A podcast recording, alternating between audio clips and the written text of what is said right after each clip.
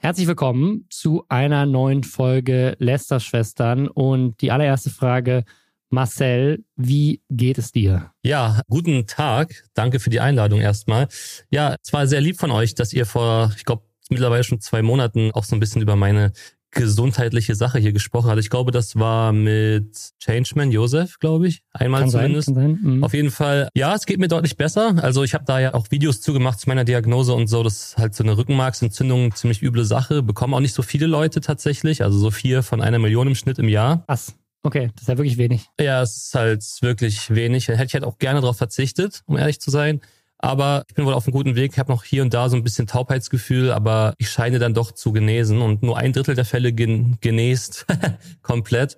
Also das ist wohl Glück im Unglück gewesen so ein bisschen. Also das hat mich jetzt, ihr hattet da nämlich im Podcast auch was Lustiges gesagt und zwar, weil ich nämlich im Video gesagt hatte, jetzt habe ich endlich wieder Zeit für Content und da habt ihr so ein bisschen gelacht und gesagt, ja, genau das sollte man vielleicht nicht machen, sondern sich vielleicht jetzt die Zeit nehmen, um gesund zu werden. Aber lustigerweise hat es sich bei mir doch sehr, sehr gut so ausgespielt, dass mir das, glaube ich, beim Genesen auch mehr geholfen hat, weil ich habe eh, also ich habe Cortison bekommen mhm. und das putscht halt so ein bisschen eh auf in hoher Dosierung und dann hatte ich eh so viel Energie im Bett liegen, hätte ich gar nicht geschafft und dann habe ich einfach das Ganze so positiv wie es geht halt umgewandelt und habe halt Videos und so gedreht und habe auch ein bisschen über die Krankheit aufgeklärt. Dementsprechend denke ich mal, dass es ganz ganz gut so war. Aber danke für die Nachfrage, mir geht's auf jeden Fall wieder ganz gut. Ja, ey, also schön, schön, dass du da bist, schön, dass es dir besser geht.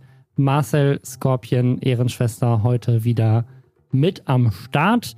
Herzlich willkommen zu den Lästerschwestern, dem Podcast, in dem wir jeden Samstag für euch zusammenfassen, was in der letzten Woche im Internet so los war, welchen Scheiß Influencer und Influencerinnen mal wieder gebaut haben, was auf TikTok gerade viral geht, was wird auf Twitter diskutiert. Das erfahrt ihr hier.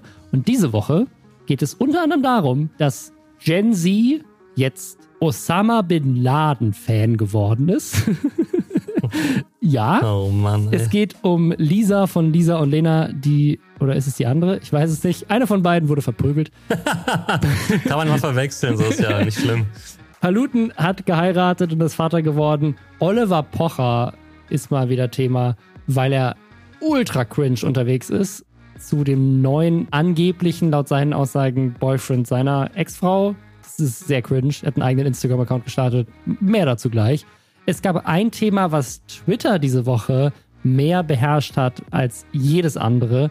Und das ist künstliche Intelligenz. Und das ist irgendwie ein Internetthema, weil es sich komplett über Twitter ausgespielt hat und weil es auch viel um die Zukunft irgendwie von Technologie und Internet geht. Wir reden nachher mehr drüber. Es ist eigentlich kein klassisches Lester-Schwestern-Thema, aber es ist so absurd und lästerwürdig, dass man einmal drüber reden muss. Und Pokimane, die große Streamerin, ist in der Kritik, weil sie sehr, sehr teures Merch in Anführungszeichen verkauft und die Leute dafür sie kritisieren. Ja, das erste Thema, über das wir diese Woche reden wollen, ist, letzte Woche gab es einen großen Aufreger, nämlich das Gen Z auf TikTok. Obwohl ich es tatsächlich gar nicht so Gen Z in die Schuhe schieben würde. Ich würde einfach sagen, Menschen auf TikTok. Menschen auf TikTok haben Osama bin Ladens Manifest für sich entdeckt und gesagt, also Amerikaner vor allem, was noch absurder ist. Also amerikanische Leute haben auf TikTok Videos dazu gemacht, dass sie jetzt Osama bin Laden Ultras sind und den mega geil finden, weil sie seinen Brief an Amerika gelesen haben. Es gibt so ein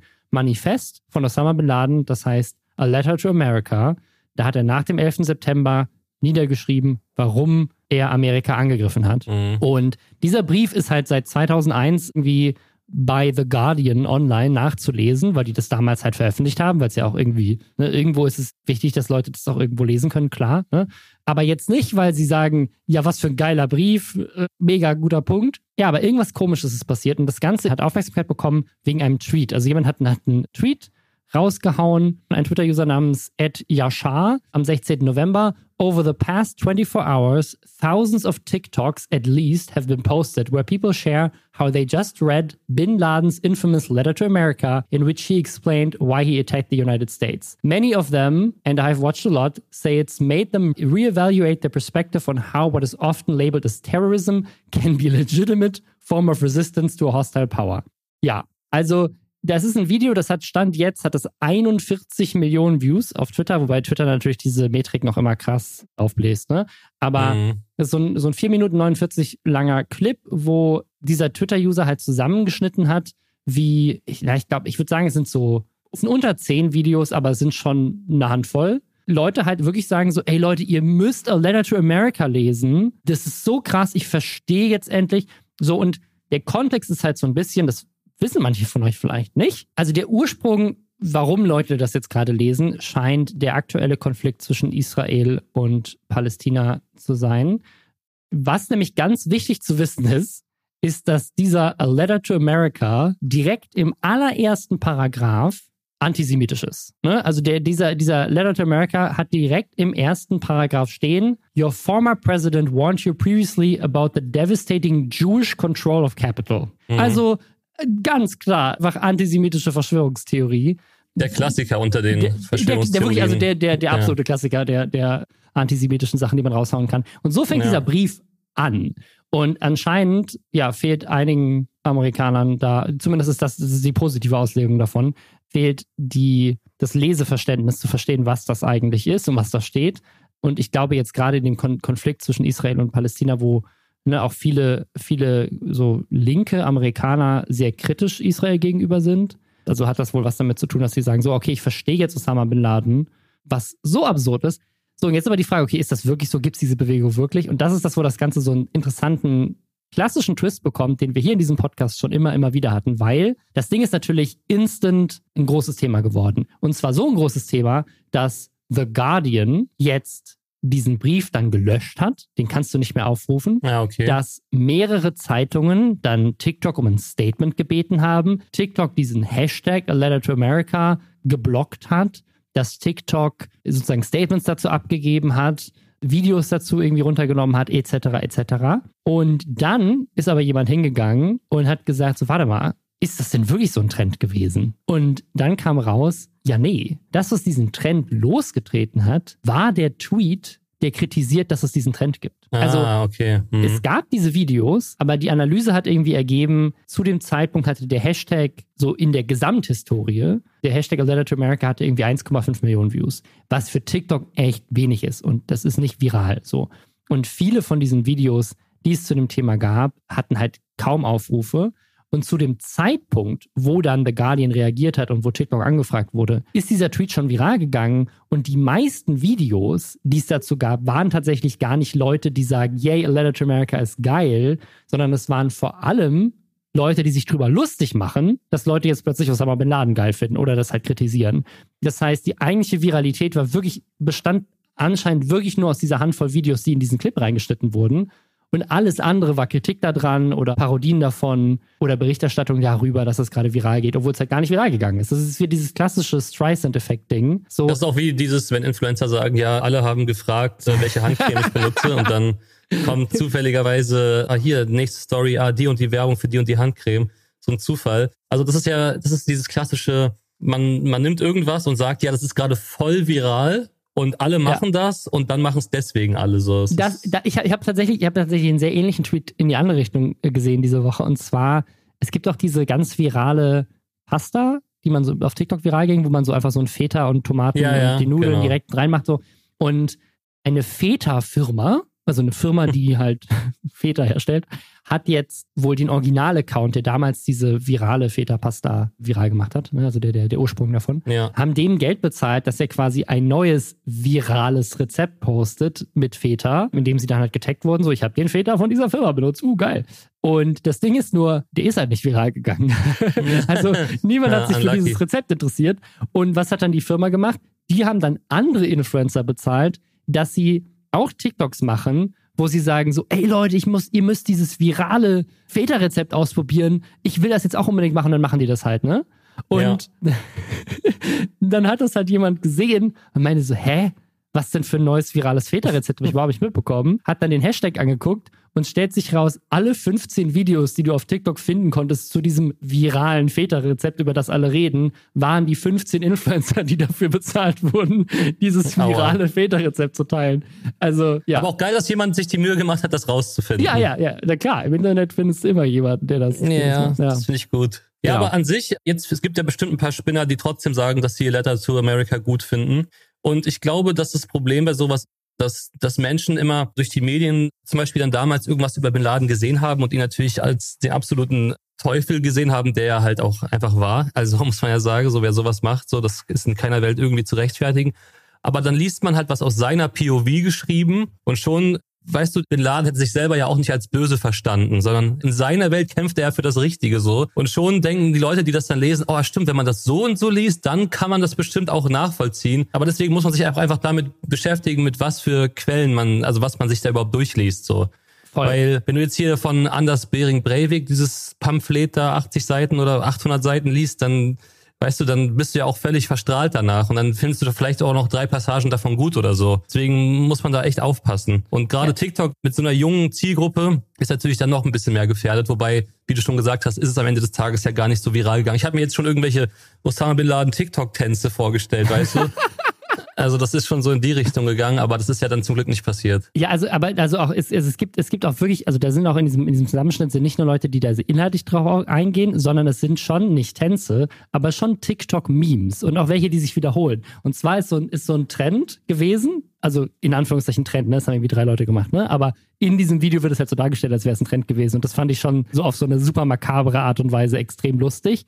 Und das ist so ein, so ein Schuss-Gegenschuss-mäßiges Ding von wegen so mit, mit, so einer, mit so Text und dann halt eine Musik drunter. Ich als Osama Ben Laden damals getötet wurde und dann tun sie so, als würden sie gerade die News bekommen. Irgendwie sehen sie im Fernsehen, lesen sie vom Handy oder sowas und sind dann so yeah und jubeln und lachen und finden es geil und so. Und dann kommt, kommt quasi Cut und dann ist der Text Me now after having read a letter to America und dann lesen sie das und so und fangen an zu weinen. So. Ah, okay, verstehe. Ja. Also von wegen so, damals habe ich mich noch gefreut, dass es Sabinat tot ist. Aber also es ist, wirklich, es ist wirklich eine absurde Situation gewesen. Und ja, ich, ich habe neulich ja so einen Tweet gelesen, wo jemand das einfach nur retweetet mit, so das sind die amerikanischen Wähler, nur so zur Info.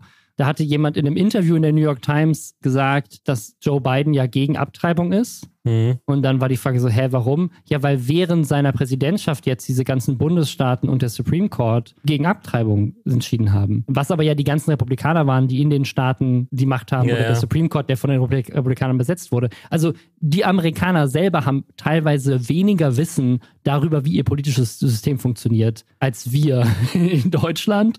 Und das kann ich ja unterschreiben, so als jemand, der mal da gewesen ist. Und passend dazu gab es jetzt eine neue, eine neue News, nämlich dass über 30 Prozent der 18- bis 29-jährigen Amerikanerinnen inzwischen ihre News vor allem von TikTok bekommen. Mhm. Also regularly, nicht vor allem, also zumindest regelmäßig von TikTok bekommen. Also das ist, und das ist auch krass gewachsen. Ne? Also in der, dieser sozusagen Gen Z, ich glaube, das ist noch ein bisschen das Millennial noch drin, Zielgruppe, waren es 2020 noch 9%, die regelmäßig ihre News von TikTok bekommen und jetzt drei Jahre später sind es schon 32%. Und das ist jetzt. Wie bewertest wirklich, du das? Würdest du es, weil hier steht ja We are doomed, sagt dieser amerikanische ja. Politikwissenschaftler.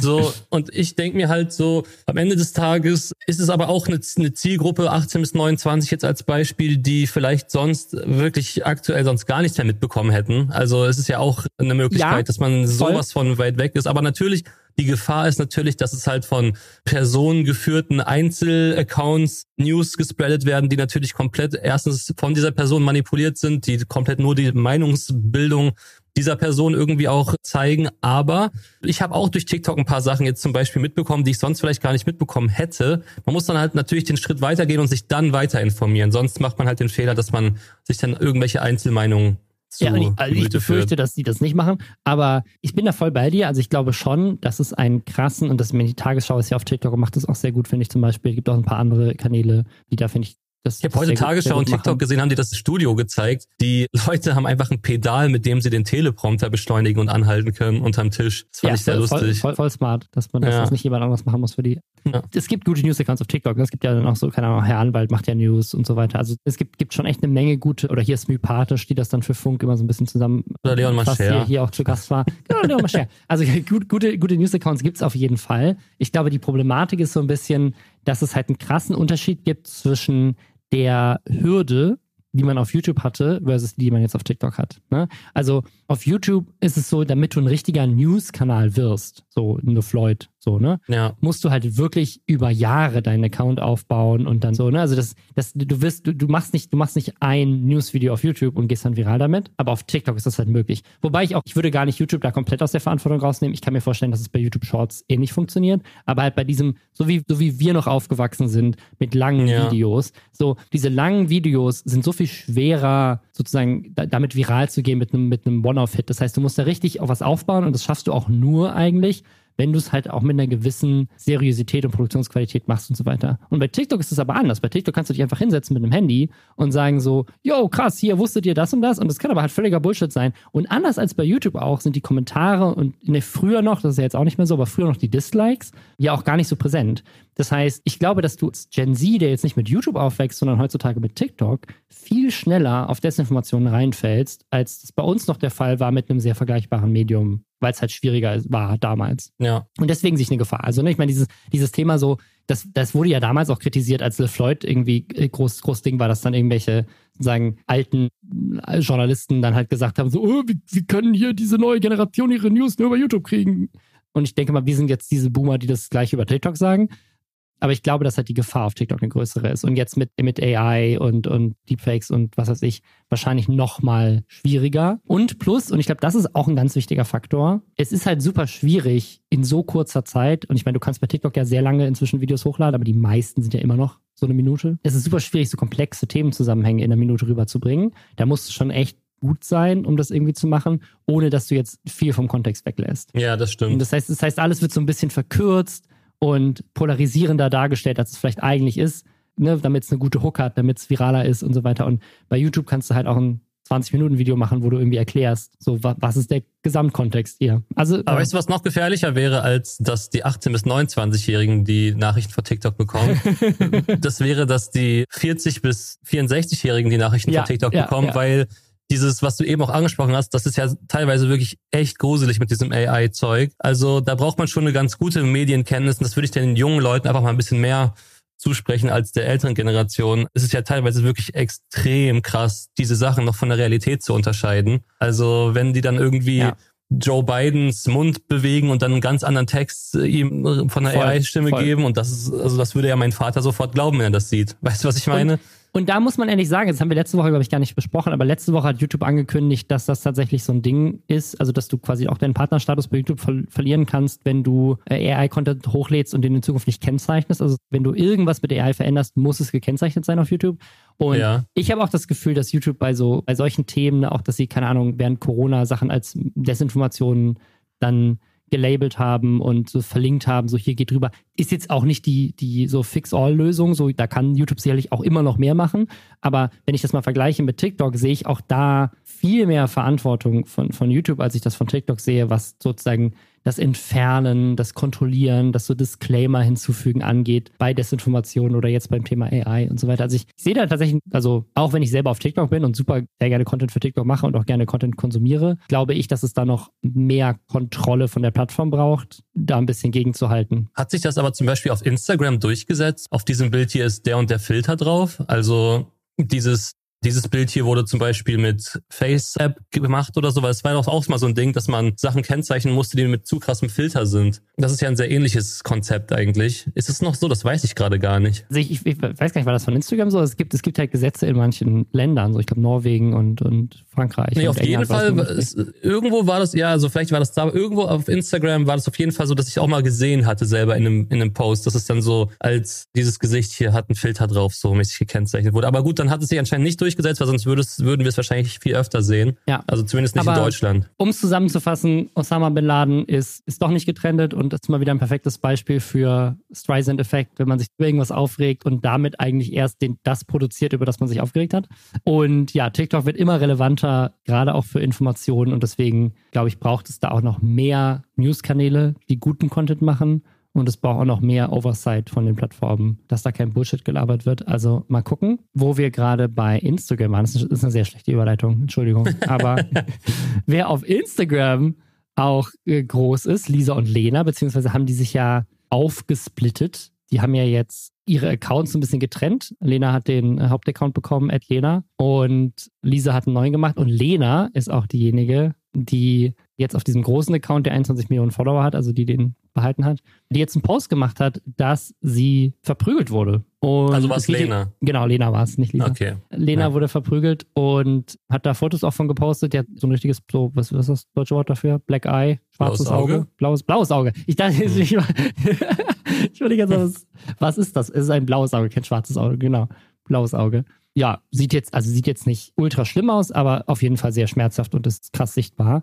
Und was wohl passiert ist, ist, sie hat einen Mann und eine Frau gesehen auf der Straße, die sich gestritten haben Hm. und ist dann anscheinend irgendwie dazwischen gegangen oder wollte das irgendwie schlichten und hat dabei was abgekriegt. Und also finde ich mega mutig, dass sie das teilt und voll cool, weil das irgendwie eigentlich voll das gute Ding für Zivilcourage ist, zu sagen so, yo, ich bin dazwischen gegangen, aber sie hat, jetzt, sie hat jetzt nicht so wirklich was über die rechtlichen Sachen dazu gesagt. Ich hoffe, dass sie da auch mit zur Polizei gegangen ist oder so. Und ich vermute mal, dass es in Deutschland war. Ne? Also ich weiß nicht, ob sie gerade in einem anderen Land ist, aber Ja, kann, also denke ich auch. meine Theorie. Ja. Also sie ist dann einfach dazwischen gegangen und dann gab's, hat sie was abbekommen. Ja, es ist schon übel. Also es ist, es ist ja immer diese Frage, in welchem Rahmen man am besten dazwischen geht. Also am besten geht man natürlich dazwischen, das ist ja logisch. Gerade wenn man sieht, dass zum Beispiel eine Person extrem von der anderen oder von einer anderen Gruppe irgendwie, ja, attackiert wird, so, es ist halt sehr, sehr gefährlich sonst. Finde ich auch stark, dass sie das gemacht hat. Aber auch, ist natürlich mal wieder auch schade, dass sie dann dafür auch quasi die Quittung bekommen hat, dass es nicht so gut geklappt hat. Aber man weiß ja auch gar nicht, vielleicht hat sie ja trotzdem durch ihr Eingreifen so extrem geholfen, dass es sich dann doch gelohnt hat, sozusagen. Ja, äh, genau, also da ist sie auch nicht drauf eingegangen, aber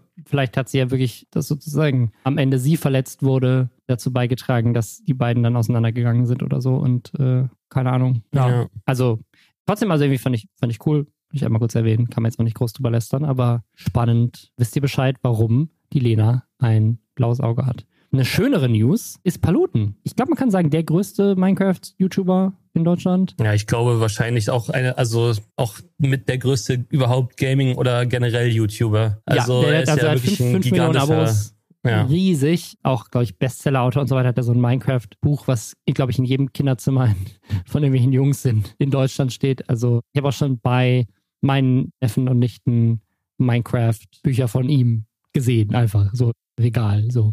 Ja, also Paluten, riesiger Typ. Und der hat jetzt angekündigt, also ich glaube, dass er verlobt war, war schon bekannt. Und jetzt hat er ein Video gemacht, wo er quasi offenlegt, er hat geheiratet und hat ein Kind bekommen. Mhm. Und ja, einfach eine schöne News und zeigt nochmal, wie krass alt wir alle sind. Weil wirklich alle großen Influencer und so weiter inzwischen irgendwie Familie haben und Häuser bauen. Und er, er redet da so alles, was seine Träume sind. Also ein eigenes Haus macht er jetzt gerade, heiraten hat er gemacht, Kind hat er gerade bekommen. Und teilt auch so ein bisschen, dass es krass anstrengend ist und äußert so Bewunderung gegenüber so alleinerziehenden Eltern, weil er meint so, ey, wie schafft ihr das? So, es ist schon zu zweit fast nicht machbar, es ist krass so.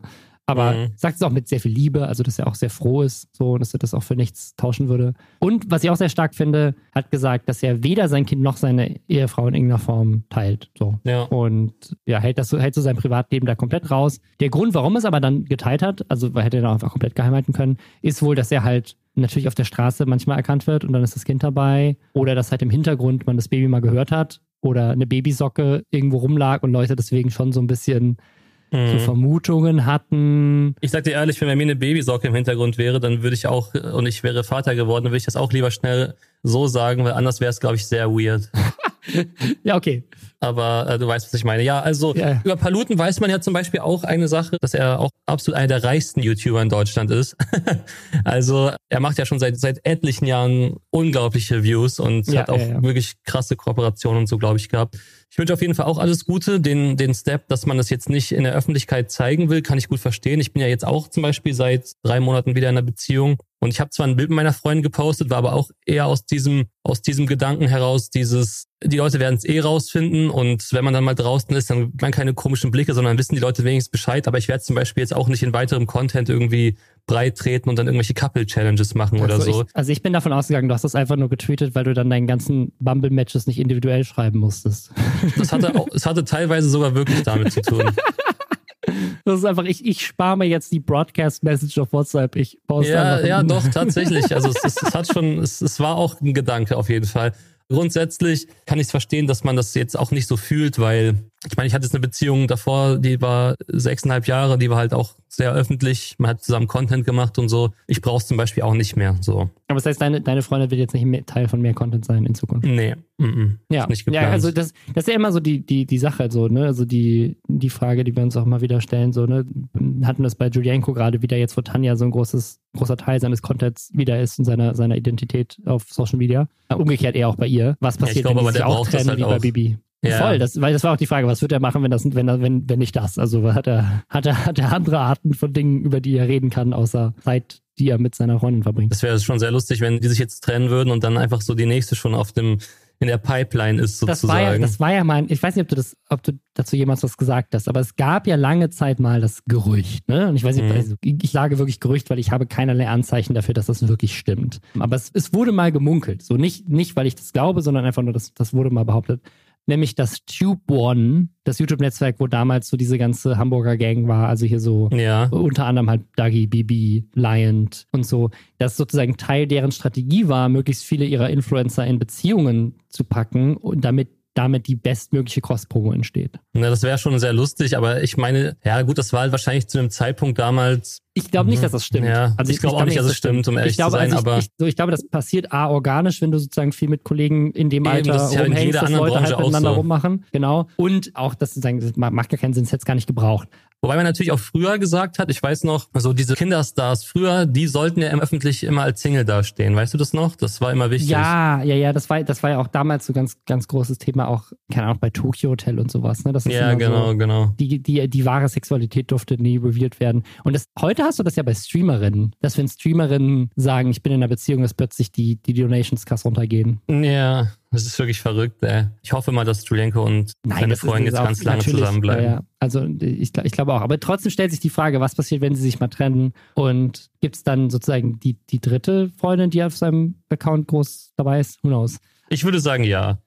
Wahrscheinlich, wahrscheinlich. Aber wenn Leute sich trennen, dann kann das natürlich auch richtig hässlich sein Oh, und auch richtig hässlich in die Öffentlichkeit kommen. Und das ist gerade so bei Oliver Pocher. Und ich finde es gut, dass wir auch mal wieder über Oliver Pocher lästern, weil über den kann man eigentlich nicht genug lästern. Oliver Pocher war jetzt in letzter Zeit Thema, weil seine Frau und er, die ja zusammen auch so eine Art Lester-Podcast hatten, kann man fast sagen. So, ne? Ja. Ich meine, Oliver Pocher ist ja auch dafür bekannt, dass er sich gerne über alle und jeden auslässt und lustig macht. Und das, das erste Ding war, dass seine Frau und er sich irgendwie getrennt haben und er sie dann aus dem gemeinsamen Podcast rausgekickt hat und dann mit einer anderen Ex-Frau von ihm den Podcast weitergeführt hat. Also einer anderen Pocher. Also der, der hieß Ja, genau. die, die Pochers und Amira Pocher ist raus und eine andere Ex-Frau von ihm, die dann wahrscheinlich auch mal Pocher hieß, ist Ja, jetzt Sandy drin. Meyer-Wölden hieß die doch früher, oder? Ich Ja. glaube, das ist die. Also ja. richtig, richtig, richtig lustig. Und ich finde, das, das ist, das ist so ein, das ist so ein umgekehrtes Ding. Also anstatt dass du dir die neue Freundin in deinen Content reinholst, holst du dir dann die andere Ex-Frau rein. Also das, das, das, das war natürlich irgendwie so schon okay, irgendwo amü amüsant gelöst, so, wenn die sich jetzt nicht mehr vertragen und nicht mehr miteinander diesen Podcast aufmachen können. Aber die Art und Weise, wie das kommuniziert wurde und so war Ja, schon und man musste den Podcast auch nicht strange. umbenennen. Das war natürlich Voll, sehr angenehm. Smart, smart Business Move. hätte man sich natürlich auch irgendeine andere random Person, die Pocher heißt, vielleicht äh, suchen können in Deutschland. Hätte man auch dann so lassen können. Aber nee, also was da abgeht, das, ich war gestern auch auf einem Event, habe so ein bisschen mit Leuten darüber gequatscht. Das ist ja wirklich an Peinlichkeit aus vielen Richtungen kaum Ja. noch zu überbieten. Also wirklich meine TikTok-Timeline ist so voll mit Oliver Pocher, der irgendwie von Frauke Ludewig in jeg jeglicher Form interviewt wird oder halt verkleidet ist, aber das wirst du wahrscheinlich jetzt noch kurz anmoderieren und dann Mhm. können wir darüber reden. Ja, weil es also, das mit dem Podcast, das kann man, finde ich, das, das, das kann man noch so wegschmunzeln. Da kann man sagen, so, haha, ja, okay, die beiden haben halt Streit und jetzt hat er irgendwie einen neuen Podcast. So. Muss man jetzt, also weiß nicht, kann man auch kritisieren, sicherlich, wie er das gemacht hat, aber es ist so, ich finde, es ist noch harmlos gegen das, was jetzt als nächstes kommt. Ja. Er hat nämlich Amira vorgeworfen, dass sie, also ich glaube, das war auch der Grund, warum sie diesen Podcast beendet haben, weil er irgendwie meinte, das Vertrauensverhältnis ist gestört und so weiter. Da muss man natürlich sagen, die beiden haben Kinder zusammen. Ja. Und Oliver Pocher wäre meiner Meinung nach einer der ersten, der andere Promis dafür kritisieren würde, wenn die solchen Scheiß in die Öffentlichkeit ziehen und die Kinder darunter leiden. Ne? Ja, 100% der allererste. Und jetzt macht er aber genau das Gleiche, weil sagen, die Mutter seiner Kinder komplett in den Schmutz gezogen wird von ihm, weil er nämlich behauptet, sie hätte, ich weiß nicht, ob er, ob er behauptet, er hätte sie, sie hätte ihn betrogen, aber zumindest sie hätte irgendwie Ja, das schwingt neu- schon sehr neuen- es, mit. es schwingt mit, aber ich glaube, er hat es nicht, er hat's nicht so gesagt. Und zwar geht's um, ich weiß nicht, wie man ihn ausspricht, Bijon, Bion. Bion, Bion Ja. Katilatu. Ja. Ich kannte den nicht, das ist irgendwie so ein Motivations-Podcaster-Typ, so. Der hat aber relativ viele Follower auch auf Instagram. So 700, 800.000. Und Oliver Pocher hat einen Instagram-Account gestartet, wo er, ich, ich würde mal sagen, wenn man es lieb ausdrücken möchte, würde man sagen, sehr viel Selbstbräuner aufgetragen hat. Mhm. Wenn man es böse ausdrücken möchte, würde man sagen, er trägt fast schon Brownface. Also er ist auf jeden Fall sehr viel brauner als seine normale Hautfarbe. Ja. Und hat einen Account gestartet, der heißt The Real Dalai Karma. Und dieser Account hat tatsächlich auch jetzt schon mehrere hunderttausend Follower. Oder über 100.000. 103.000 hat er jetzt gerade. Okay. Was ich absurd finde. Das erste Video, was er gemacht hat, hat 115.000 Likes. Und da parodiert er quasi den, ja, laut ihm mutmaßlichen neuen Liebhaber seiner Ex-Frau. Also ich glaube, noch sind sie verheiratet, also getrennter Frau. Und in der Bio hat er stehen, laut gemeinsamen Anwalt kein heimlicher Liebhaber. Also wie cringe, Mhm. verletzt kann man sein, dass er, die, die Bio ist einfach Mittelfinger-Emoji, Live-Künstler, Poop-Emoji, Shit-Selling-Autor, Schrottcaster und laut gemeinsamen Anwalt kein heimlicher Liebhaber. Also er, er frontet halt einfach diesen, also diesen neuen, mutmaßlichen laut ihm Boyfriend seiner Ex-Frau auf eine so unglaublich peinliche Art und Weise. Ja, es ist halt auch einfach parodietechnisch auch einfach schlecht, ne? Es ist doch einfach schlecht. Also, es, ist Also- auch kein, es ist doch keine Parodie. Es ist keine Parodie. Ja, ja, es ist einfach es ist quasi einfach nur Quatsch. das Schlechtreden, was der, der angeblich neue Typ macht, was halt auch, also den kann man sicherlich kritisieren. Ich finde solche Motivationspodcasts Sachen auch immer ein bisschen cringe, so. Hm. Aber es ist halt einfach so unangenehm peinlich. Ja, also So. ich, äh, wie du es gesagt hast, also man kann ja, man kann ja in der Situation sicherlich verletzt sein. Ich glaube, die, die Grundstory war, dass Olli Pocher da irgendwie erzählt hat, dass es da wohl einen Flug gab, in dem zufällig Amira und dieser Bion sich kennengelernt haben und dann, da waren die wohl noch zusammen und dann weiß man nicht, was da passiert ist, bla bla, das kann ja alles sein. Natürlich ist man dann verletzt und natürlich findet man das nicht geil, weil anscheinend doch sehr, sehr die Amira geliebt hat und äh, die Situation mit den Kindern vielleicht auch einfach so mochte. Und er hat das auch in Interviews, ich habe mir das wirklich alles reingezogen, öfter angesprochen, dass er wohl gesagt hat, ja, da hätten wir drüber reden können, aber es wurde dann relativ schnell klar, dass da jemand Neues sein muss, weil sonst wären diese Entscheidungen von ihr nicht so endgültig gewesen, bla bla. So, das wissen wir halt alles nicht. Aber die Art und Weise, wie er damit jetzt umgeht, ist wirklich das Peinlichste, was ich, glaube ich, jemals gesehen habe. Und das ist halt wirklich, also wie du schon gesagt hast, es ist halt, sei verletzt, aber sei doch nicht so cringe kindisch und teilt auf so eine Art und Weise aus, weil das zeigt ja so unglaublich, wie gebrochen man ist so und wie sehr einen das beschäftigt.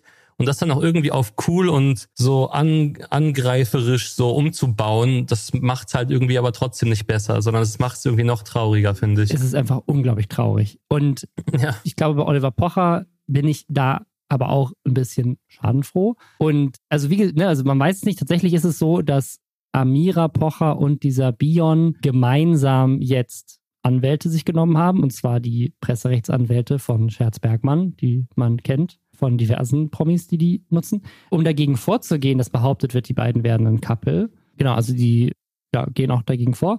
Und es ist wirklich einfach ein so weirdes Ding. Weil stell dir mal vor, die beiden sind wirklich ke- kein Couple, so, was, Mhm. sie sel was sie selber sagen, laut eigener, einer Aussage und was ihre Anwälte auch enforcen. Wie weird ist das? Also stell dir mal vor, du bist so unbeteiligt. Ja, das ist, das ist sehr weird, aber weißt du was? Es ist so, es ist so wie die Frage, ob es im Universum Leben gibt und beide Antworten, ja und nein, sind gleich gruselig, weil die Antwort, mal angenommen, sie wären zusammen, dann würde es zum Beispiel bedeuten, dass die Kinder ja irgendwann auch mal mit dem Bion abhängen werden. Voll. Es ist beides und, schlimm. Und Es das ist beides ist halt schlimm. auch super weird, ja, ja, ja. wenn man weiß, was Olli da so, was Olli da so verzapft im Internet. Ja, So, das ist wirklich beides ganz, ganz schwierig, glaube ich. Wobei, wobei auch, also auch, auch viele, viele Leute anscheinend Verständnis haben für Oliver Pocher. Jetzt zum Beispiel ein Kommentar. Absolut, Leute, das Leute jetzt mal im sagen. Ernst, andere singen darüber, dass sie verlassen und betrogen wurden. Also quasi, er macht halt jetzt Comedy, das ist sein Job. Quasi Taylor, die, die Taylor Swift-Argumentation. Ja, ja. Oliver Pocher ist eigentlich nur die Taylor Swift Deutschlands. Das ihr wusste das. Ich glaube, dass das auch die Sache ist, die mich mit am meisten wundert, ist in der Öffentlichkeit, klar, also die Person, die vermeintlich, das ist jetzt wieder das Ding, die vermeintlich fremdgeht, keiner weiß es, ist halt die Person, die öfters natürlich dann auch an den Pranger gestellt wird. Und ich glaube, er hätte es auch einfach so laufen lassen können, Olli, weil die Amira schon einen harten Shitstorm auch hat. Das merkt man ja. Also sie hat schon deutlich mehr darunter in der Öffentlichkeit zu leiden als er. Nur er macht es jetzt durch diese Cringe-Aktion, glaube ich, auch für sich selber wieder schwerer. Das ist ja, das ist ja dieselbe Situation wie auch bei Jurenko und, und Bibi, ne? Also die Leute, die Leute reden drüber, so, oh, hat sie ihn betrogen, keine Ahnung was, oder er ist der erste arme Verletzte, der sozusagen mit seinen Füßen irgendwie am Rhein langläuft und das Wasser filmt in schwarz-weiß und sagt, oh Gott, ich muss erst nachdenken, wie es mir geht. Mhm. Und so, das ist halt dieses Ding, wenn du in die Öffentlichkeit ziehst, ne? Also dieses so, es ist ja völlig legitim, diese Emotionen im Falle einer Trennung zu fühlen. Ja. Und es ist auch völlig legitim, irgendwie sauer zu sein.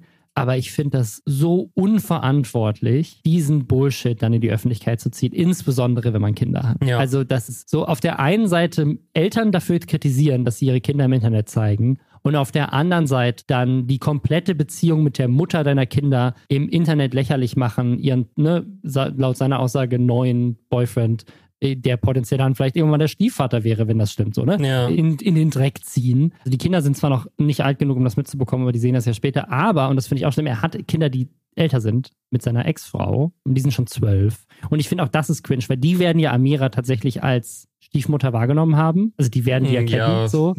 Ja. Und ich finde das so ein schlechtes Vorbild, dann sozusagen die so in der öffentlich in der Luft zu zerreißen, quasi. So weiß ich nicht. Also ich, ich finde, also als jemand, der auch sagen mehrfach Scheidungskind ist, also weil meine Eltern haben sich getrennt und meine Mutter und mein Stiefvater, mit dem ich dann lange zusammengelebt habe, auch später und auch selber getrennt bin mit Kind, finde ich das einfach so unverantwortlich, dieses ganze Beziehungsthema in die Öffentlichkeit so zu ziehen. Naja, Egal. Mal gucken, wie es da weitergeht. Ich habe noch so ein anderes Cringe-Thema. Das, so, das passt nicht so ganz in diesen Podcast rein, aber mich hat es das Wochenende über gefesselt und ich fand es spannender als Succession. Ich fand es richtig interessant. Und ich würde jetzt einfach mal kurz versuchen, das für euch zusammenzufassen, dass, dass ihr auf dem neuesten Stand seid, was so das Twitter-Thema der Woche war. Und dann könnt ihr mir auf Reddit schreiben, ob ihr das spannend fandet, so als Erzählung. Weil es geht nicht um Influencer, es geht um Silicon Valley CEOs. die aber, muss man dazu sagen, auch Influencer sind heutzutage und in manchen Bereichen auch einfach peinlicher als Influencer, also aka Elon Musk, aber auch viele der anderen, keine Ahnung. Auf jeden Fall, was ist passiert? Ihr kennt ChatGPT. ChatGPT ist das Ding, was jetzt vor, ich glaube, knapp einem Jahr die AI-Revolution losgetreten hat. Ne? Ich glaube, der schnellste Service jemals zu 100 Millionen Usern. Das so die Firma dahinter OpenAI, das schnellst wachsende AI-Startup überhaupt, sozusagen das, so der, der Crown Jewel dieser AI-Community gerade und das Ding, was irgendwie so am meisten gerissen hat bisher, ne? So, mhm. der CEO von dieser Firma heißt Sam Altman und der ist auch so ein bisschen der Steve Jobs dieser Firma gewesen, ne? Der, der bei allen Keynotes und so weiter, wenn es darum ging, irgendwie neue ChatGPT-Features zu präsentieren, steht er halt auf der Bühne und so weiter, ne? Und Silicon Valley feiert diesen Typen. Es gab auch so eine Kongressanhörung, wo der im Kongress saß und sich dann herausgestellt hat, dass er, glaube ich, irgendwie gar keine Anteile an dem Unternehmen hält oder irgendwie kein Geld bekommt oder so, weil er meint, er macht es so gerne, er ist, ist, so ein großer Fan von dieser Firma und so weiter. Also der, der war so der, der Star dieser AI-Community. Und am Freitagabend wurde der aus dem Nichts gefeuert. Und nicht nur er, sondern auch einer der Mitgründer von OpenAI wurde, wurde auch irgendwie demoted. Der war eigentlich Teil des, des Board, Board of Directors und der wurde dann sozusagen da rausgekickt und hat dann auch gekündigt. Also die zwei leitenden Leute in diesem Unternehmen quasi sind gleichzeitig gegangen am Freitagabend. Rausgeschmissen halt vom Vorstand des Unternehmens, der besteht, bestand, glaube ich, zu dem Zeitpunkt aus sechs Leuten. Also ihm, Sam Hartman, dem Mitbegründer und vier anderen. Und diese vier anderen haben halt die beiden rausgekickt. Und das war einfach schon mal krasse News in Silicon Valley, die krasse News auf Twitter, die krasse News im, im Technology-Bereich, weil holy shit, das ist quasi so wie als Apple Steve Jobs gefeiert hat, gefeuert hat, was sie ja tatsächlich mal gemacht haben. Steve Jobs war mal lange Zeit nicht mehr bei, bei Apple, aber es ist, es ist wirklich so holy shit, krasse, mhm. krasse News. So. Und dann ist Folgendes passiert. Warum heißen die Leute eigentlich immer Sam, ganz kurz? Ja, ich weiß ja nicht, ich weiß auch nicht. Ne? Es ist hier ist Sam, Sam Bankman-Fried, Sam Altman. ja, genau. Das war, das war auch News diese Woche. Die jetzt größte Kryptobörse Binance, neben FTX, die ja pleite gegangen sind und Sam Bankman-Fried ist jetzt im Gefängnis. Kleiner Abschweifer. Die, die, sind, die sind jetzt auch vor Gericht gewesen und der CEO von der Firma muss jetzt auch ins Gefängnis. Aber mhm, ich habe da mein ganzes Geld drin. Freue ich mich schon. Bei Binance hast du dein ganzes Geld drin. Ja, schlecht. Schlecht, Also nicht mein ganzes Geld, aber meine ganze Krypto-Invest zumindest. Ne? Hm, ja, also Krypto ist das Jahr, wo alle Krypto-CEOs ins Gefängnis müssen. Na egal. Anderer Sam, die aber auch eine lustige Connection haben, aber vielleicht komme ich da gleich noch zu, egal. Aber auf jeden Fall ist der, der CEO plötzlich gefeuert worden. Alle waren so, holy shit, warum? So, ne? Und es konnte aber keiner so wirklich sagen, warum. Weil das Einzige, was das Board of Directors, also der Vorstand, gesagt hat, war so, ja, irgendwie haben wir mit dem nicht mehr so gut reden können. Mhm. So, also so ein bisschen, so ein bisschen zwischen den Zeilen war es irgendwie so, er hat uns angelogen wegen irgendwas, aber es war nicht so Ja. klar, was. Und das hat dann direkt zu so Spekulationen geführt. Ne? Also eine Spekulation, und das ist die absolut wildeste, hat was mit in künstlicher Intelligenz zu tun, also dass sie einen krassen Breakthrough hatten, komme ich gleich noch zu. Ja. Aber es gab so ein paar Spekulationen, was ist los. Ne? Und das, das Interessante ist halt, Microsoft ist einer der größten Investoren in OpenAI. Die haben auch so eine ganz seltsame Struktur. Eigentlich ist das so Non-Profit, also die dürfen keinen Gewinn machen. Eigentlich ist das so eine, ne, das ist für, für the, for the greater good, so als Unternehmen. Und die haben aber so, ein, so eine Tochterfirma und in diese Tochterfirma hat Microsoft irgendwie unendlich viele Milliarden investiert. Denen gehören, glaube ich, 49 Prozent oder so davon. Und ganz viele OpenAI-Features sind ja jetzt integriert in Microsoft-Produkte. Also die haben so, in Bing ist ChatGPT mit drin und so weiter. Mhm. Also Microsoft macht da gerade eine Menge Geld mit. So. Und das ist für die ein ganz wichtiges Investment. Und als diese News kam, ist sofort die Microsoft-Aktie auch um mehrere Dutzende Milliarden eingebrochen. Also auch mehr, mehrere, mehr Milliarden, als sie investiert haben in OpenAI. Also Worst-Case-Szenario für Microsoft. So stellte sich raus, der CEO von Microsoft wusste auch nichts davon. Der wusste nicht, dass sozusagen der Chef von seinem größten Investment plötzlich gefeuert wird aus dem Nichts. Mhm. Und wer auch davon nichts wusste, waren die ganzen Mitarbeitenden. Und dann stellte sich raus, die ganzen Mitarbeitenden mögen ihren Chef aber sehr. Und dann hat also quasi der CEO von Microsoft stellt sich plötzlich gegen den Vorstand und, und jetzt kommt's, wirklich so gut wie alle Mitarbeitenden. Und sowas habe ich noch nie gesehen. Also der, der, der Sam Altman, also der ehemalige CEO, hat einfach nur quasi nur so getweetet, so ich liebe das OpenAI-Team.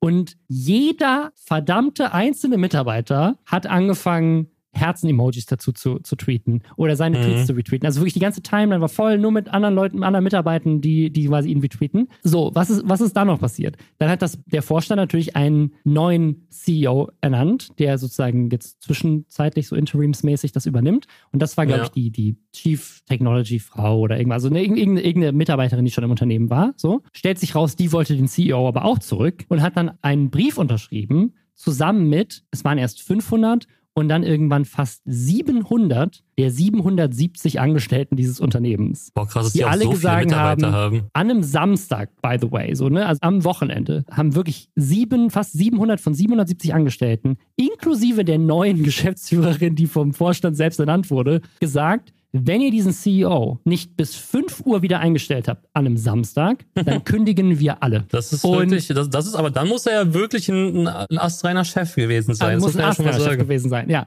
Woraufhin das Board nicht das macht, was man jetzt denken würde, nämlich, ja, okay, dann holen wir wieder zurück, vielleicht haben wir einen Fehler gemacht. Nee, sie haben dann gesagt, jetzt feuern wir weniger als 48 Stunden, nachdem wir sie angestellt haben, unsere neue Interim-CEO und Mhm. Ich stellen dachte, jetzt feuern wir alle 700 Mitarbeiter, das wäre lustig Nee, nee, das gewesen. ist auch. Und stellen jemand anderes ein. Und jetzt, jetzt ist der Punkt, wo so eine weirde Influencer-Connection damit reinkommt. Die Person, die sie nämlich zum neuen Chef von OpenAI dann gemacht haben, ist Emmett Shear. Und Emmett Shear ist einer der Mitbegründer von Twitch und war bis vor kurzem auch noch der CEO von Twitch. Und ja, okay. Bekanntermaßen ein sehr schlechter CEO von Twitch. den so, seitdem der weg ist, läuft bei Twitch sehr viel besser. Und der neue CEO macht irgendwie sehr viel besser. Beispiel, Egal. ich bin wieder zurück zum Beispiel. Also, ja, das, also, ist, das ist die beste News für Twitch. Twitch, Twitch hatte zwischenzeitlich, hatte echt, so, und der neue CEO scheint echt so ein bisschen Sachen gut zu machen. Also, naja, auf jeden Fall war der jetzt neu, der neue CEO und es ist alles so wild. Ne? Also, das heißt, du hast jetzt so, dann, dann hat Microsoft noch, bevor dann am Montag die Aktienmärkte wieder offen waren, gesagt: Hey, wir stellen jetzt Sam Altman an und auch alle Angestellten von OpenAI. Also, so, das hat dann wiederum eine neue Verschwörungstheorie aufgemacht, dass unter anderem vielleicht Microsoft das so ein bisschen auch gut fand, dass sie den feuern, weil es ein Riesenproblem gewesen wäre für Microsoft, OpenAI irgendwie zu schlucken, weil das ein Ja. riesiges Unternehmen ist und dann hätten die krasse regulatorische Hürden gehabt und es hätte nie geklappt, so. Aber was sie machen dürfen, anstatt ein Unternehmen einfach zu kaufen, ist alle einfach Mitarbeiter zu kaufen. alle Mitarbeitenden von dem Ja. Unternehmen anzustellen. So, also das, das war so eine, eine, eine Verschwörungstheorie, die dann rumging. Und dann gab es noch einen weirden Twist, und zwar einer von den, von den Board-Membern, also von den Vorstandmitgliedern, der verantwortlich dafür war, dass Sam Altman gefeuert wurde, hat als Zwölfter diesen Brief mit unterschrieben, dass er möchte, dass er wieder da ist. ja, das und ist auch wild. Hat dann, hat dann getweetet, so das hat alles auf Twitter stattgefunden, ne? Hat dann getweetet, ey Mann, es tut mir so leid, so ich will einfach, dass alle sich wieder lieb haben. Warum habe ich das gemacht? Oh Scheiße. So, mein ganzes Unternehmen fällt auseinander. So, also es ist wirklich an einem Wochenende eines der wertvollsten Unternehmen innerhalb von wenigen Stunden komplett zerstört worden Mhm. absurd. So, die haben alle Mitarbeitende verloren, die haben die gesamte Geschäftsführung verloren, die haben die komplette, komplette Confidence aller Investoren verloren. Es war wirklich die größte Shitshow und alle haben sich drüber lustig gemacht. Alle haben wer drüber schreibt getweetet. Jetzt in Zukunft, äh, wer schreibt in Zukunft meine Hausarbeiten? Ist jetzt die ich, richtige wirklich, Frage. Ich habe einen Tweet gesehen von so einem Unternehmen, die so super teure Matratzen herstellen, die auch so ganz viele YouTuber sponsern, so MKBHD und iJustine und so. ja. Wo du so eine, so eine Matratze, die deinen Schlaf trackt. Und die haben so eine Statistik gezeigt, dass am Wochenende in Silicon Valley die Anzahl an Menschen, die weniger als fünf Stunden geschlafen haben, um 27 Prozent gestiegen sind. Weil einfach das ist das wirklich gesamte witzig. Silicon Valley wach war, um Ja. dieses Drama zu verfolgen. So, und es gibt noch eine ganz weirde Verschwörungstheorie, die ich jetzt, die, die ich vorhin schon mal so angespielt habe, die damit reingezählt hat. Und das ist, dass die Leute vom Board, die wohl dafür waren, dass Sam Altman gefeuert wird, die sind, die so weniger auf Business aus sind, sondern mehr so auf diese ethische Komponente. Weil wie gesagt, OpenAI ist eigentlich ein Startup, die gestartet wurden, um irgendwie so, also halt irgendwie so zu zeigen, so ja, wir wollen AI for the greater good machen. Wir sind kein, wir sind kein For-Profit-Unternehmen. Wir sind nur dafür, dass halt sozusagen AI die Menschheit besser macht und es keine böse AI gibt jetzt in Anführungszeichen. Ne?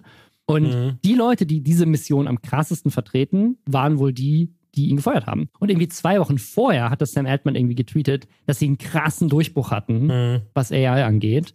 Und Emmett Shear, also der, der dann als Interim-CEO von Twitch reingeholt wurde, der hatte vor ein paar Wochen irgendwie in einem Podcast mal gesagt, dass er die Chance, dass AI uns alle tötet, eher bei bis zu 50 Prozent sieht. Okay. Und pass auf, es geht noch weiter. Er sieht die Chance, dass wenn AI so viel besser wird, dass quasi die Sachen, die AI jetzt schon gut kann, nämlich Texte schreiben und damit halt auch gut programmieren, aber auch zum Beispiel Chips, also ne, also Computerkomponenten designen kann, dass AI dann sozusagen in der Lage ist, sich selbst zu verbessern, weil sozusagen sie kann programmieren und sie kann Technikkomponenten herstellen, also kann sie potenziell dann das besser als Menschen, was wir brauchen, um AI herzustellen. Also kann sie sich selber verbessern und dass das dann ganz schnell geht und dann AI nicht nur die gesamte Menschheit auslöscht, sondern auch alle Aliens. das hat Okay, er so in einem. Podcast gesagt. Und das, das hat dann halt, das hat dann halt so diese Verschwörungstheorie gestartet, dass Leute meinen so, oh, was ist, wenn OpenAI so einen krassen Durchbruch hatte, was, was künstliche Intelligenz angeht und jetzt sozusagen sie bewusst die, die Firma kaputt machen, um die Menschheit zu schützen. Und jetzt extra einen CEO reingeholt haben, der eigentlich gar nichts mit AI zu tun hat, sondern eigentlich von Twitch kommt und da nicht mal so ein guter CEO war. Weil der Ähm, so gut darin ist, Firmen gegen aber- die Wand zu fahren, sozusagen. Genau, weil ne? der so gut ist ist, gegen äh, nee, oder weil, weil, er, weil er halt super kritisch ist, was AI angeht oder sowas. Ne? Also das, Ja. das war super absurd. Und Also ich habe ja, mal ChatGPT gefragt, ob Ja. es vorhat, uns alle umzubringen und es meinte so, nee, das Okay, wird wohl nicht, Gut, wird wohl nicht passieren. Ja, also der, der, der große Twist ist jetzt, dass am Ende des Tages, und jetzt, das wird sich wahrscheinlich auch wieder ändern, aber Stand jetzt am Mittwoch, hat, ist, ist Sam Altman wieder der CEO von OpenAI. Ja, geil. Jetzt hat ihn Microsoft doch nicht angestellt und er ist jetzt doch wieder bei OpenAI und alle Mitarbeitenden bleiben doch da und das, der Vorstand wurde quasi geändert. Also, sie haben Also quasi drei CEOs in wie viel? 60 Stunden oder so? Genau, sie hatten drei CEOs in 60 Stunden ist immer gut, gutes Zeichen. Und den lustigsten Takeaway von diesem ganzen Ding fand ich aber, dass halt jemand meinte, ey, also gehen wir mal wirklich davon aus, dass, dass es hier darum ging, sozusagen eine krasse Erfindung zu, ne? Weil das, das große Problem, was das Board wohl hatte, ist, dass halt der Sam Altman halt sehr kommerziell unterwegs ist und es eigentlich ja eine Stiftung sein soll. Und Ja. gehen wir mal davon aus, die hätten jetzt, die hätten wirklich die Aufgabe gehabt, die Welt zu schützen vor AI oder sozusagen den Stiftungszweck dieses Unternehmens auch aufrechtzuerhalten. Dann sind die in weniger als 60 Stunden einfach von Big Tech, also in dem Fall von Microsoft, einfach komplett fertig gemacht worden. Also es so, ist dieser Schutzmechanismus durch diesen unabhängigen Vorstand, den gab es einfach gar nicht. Der ist einfach komplett zerstört worden. So. Ja, oder der unabhängige Vorstand hat dann sich dann so nach 60 Stunden da Quälerei auf Twitter umgedacht, ach ganz ehrlich, dann scheiß auf die Welt, dann machen wir es alles Voll. wieder wie ja, ja, vorher. genau, ich glaube, das, das war es auch. Ja, Ja, also es, es gibt noch ganz viele andere Verschwörungstheorien und also unter anderem einer der Vorstandsmitglieder hat ein AI-Startup, was ja was sehr ähnliches macht, wie das, was ChatGPT vor zwei Wochen angekündigt haben, nämlich dass sie jetzt so, dass man so eigene ChatGPTs bauen und auch verkaufen kann. Da war die Frage, okay, hat der vielleicht den CEO rausgeschmissen, weil er ein Konkurrenzunternehmen hat? Eine von den Boardmitgliedern hatte irgendwie Stress, weil sie irgendwie ein, ein, ein, so, ein, so ein Paper geschrieben hat an ihrer Uni, wo sie OpenAI kritisiert, aber einen Konkurrenten lobt. Also ganz viele Leute da haben irgendwie eine weirde Beziehung auch zu diesem Unternehmen und es ist auch ganz eine ganz seltsame Struktur, dass halt Microsoft, die da unglaublich viel Geld investiert haben oder halt auch der Chef und so weiter alle keine Anteile an dem Unternehmen haben, sondern einfach so ein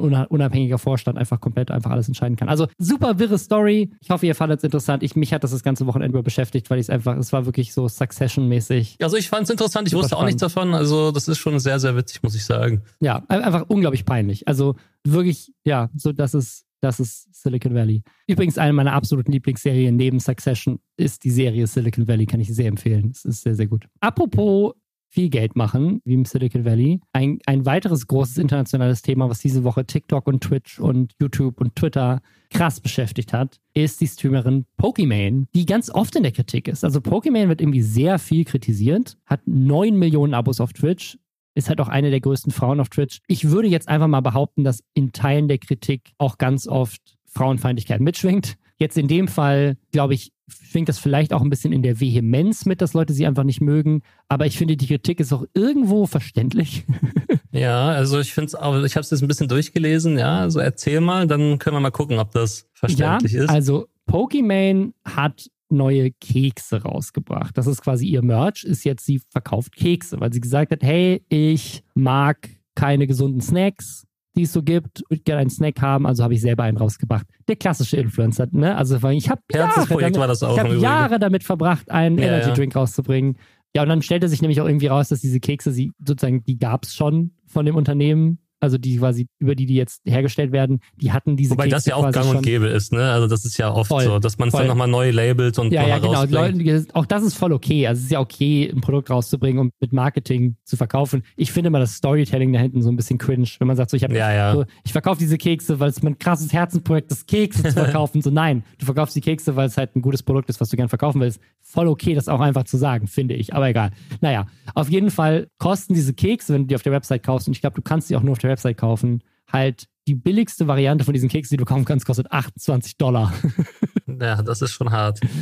Und dafür wurde sie halt dann kritisiert. In dem Twitch-Stream haben Leute im Chat dann geschrieben, so, yo, Kekse für 28 Dollar. So, Wobei es immer ein Viererpack ist, ne? Genau, das ist das Ding. Einfach, weil du natürlich nicht für 7 Dollar Kekse kaufen kannst. Also du kriegst dafür vier Packungen in dieser Packung. Ah, 114 so. Gramm steht hier noch. Das genau. heißt, das heißt, eigentlich kostet es 7 Dollar. Pro. Wie so eine Milka-Tafel, so ein bisschen mehr als so eine Milka-Tafel vom Gewicht. Genau. Ja, aber trotzdem, ja, okay, aber 7 Dollar 7 ist auch Dollar schon ist trotzdem immer noch, also ich weiß nicht, wie viel Oreos jetzt kosten oder so. Ich meine, das sind jetzt gesunde Kekse mit Vitamin D drin, so, weiß auch nicht, wie sehr das stimmt, aber naja. Aber ja. so wie gesund das wirklich ist. Aber es ist, es ist zumindest ein, ein hochqualitatives Produkt, aber trotzdem finde ich 7 Dollar für eine Packung Kekse. Immer, also eine Packung Kekse, die so viel wiegt wie eine Tafel Schokolade, finde ich jetzt immer noch ziemlich teuer. Aber ja, ist halt, ist halt ein Premium-Produkt und das, das kann ja auch jeder kaufen, wie er will. Ne? Also so, am Ende des Tages wird sie ja wissen, ab was für einem Punkt es sich für sie lohnt, was das in der Herstellung kostet und ob Leute das dann kaufen oder nicht. So ist halt jedermanns Sache, ob man die kauft oder nicht. Ne? Das Ding ist aber nur, wenn das das gewesen ist, was sie dann gesagt hat auf diese Kritik, wäre es vielleicht okay. Aber sie hat dann gesagt, so, wenn du das kritisierst, dann bist du halt ein Idiot mhm. und ein Broke Boy.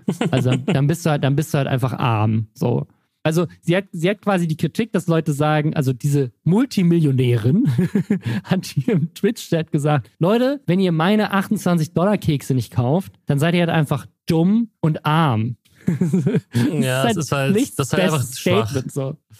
Ja, das ist halt das. Ich glaube, das ist das eigentliche Problem wahrscheinlich. Also das ja, Statement das, ist. Ja, das Ding ist halt nur, und das ist, also das, da, da haben die Leute sich krass drüber aufgeregt. Und hier, äh, Linus Tech Tips hat zum Beispiel so einen Tweet, Tweet rausgehauen, den ich auch teile. Der war, I won't say that the internet can't tell the difference between a small scandal and a large one, but I will say that these two numbers probably shouldn't be as close as they are. Und mhm. dann hat er, hat er einen Screenshot gemacht von Twitter-Trends in Kanada. Und da war Pokimane mit 22.000 Posts, der, der Top-Trend in Kanada. Und Dream Did What mit 21.000 weniger. Und da, da geht es um den, den YouTuber Dream, international der größte Minecraft-YouTuber, dem vorgeworfen wird, er wäre ein pädophiler Groomer.